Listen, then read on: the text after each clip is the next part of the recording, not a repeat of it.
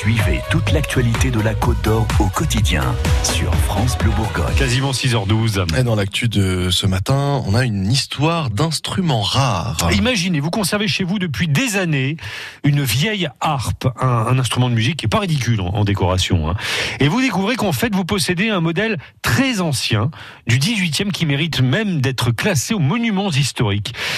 Eh bien, c'est ce qui est arrivé à une habitante de Change, près de Nolay, qui a donc euh, décidé de faire restaurer son instrument, Jackie Page. C'est en 1972, chez un luthier dans le quartier des Halles à Paris, qu'Anne-Marie de Maigret découvre cette vieille harpe, un bel objet qu'elle achète. Mais ce n'est que bien plus tard qu'elle découvre l'origine de l'instrument. C'est un jour un spécialiste qui m'a dit euh, Votre harpe est jolie. On l'a démontée et à ce moment-là, il a vu qu'il y avait une étiquette écrite Jean-Henri Nardman, 1785. La harpe a donc été construite au 18e siècle par Jean-Henri Naderman, né à Fribourg en Westphalie.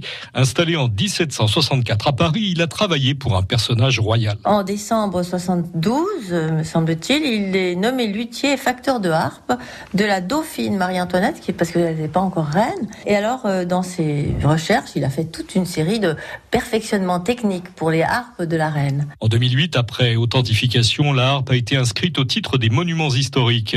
Anne-Marie de Maigret a alors décidé de la faire restaurer.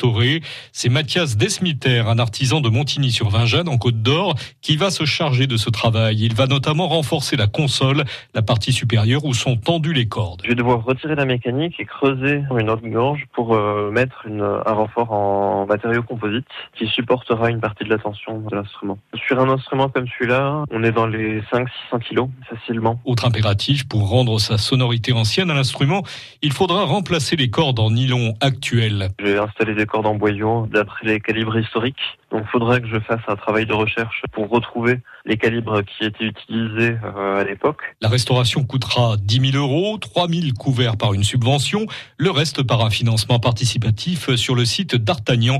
Une idée qui a beaucoup plu à Anne-Marie de Maigret. Quand on m'a parlé du financement participatif, j'ai beaucoup aimé l'idée parce que ça permettait de faire connaître et en même temps, de, je dirais, de faire rentrer dans le projet des gens très différents euh, qui étaient des, à la fois des amis mais aussi des musiciens, de faire vraiment euh, une, une, sorte de famille autour de, de, ce projet. Quand la harpe sera restaurée à la fin de l'année, sa propriétaire souhaite qu'on puisse l'entendre dans des concerts en Bourgogne. En attendant de l'entendre, vous pouvez la voir, hein, la harpe en, en question.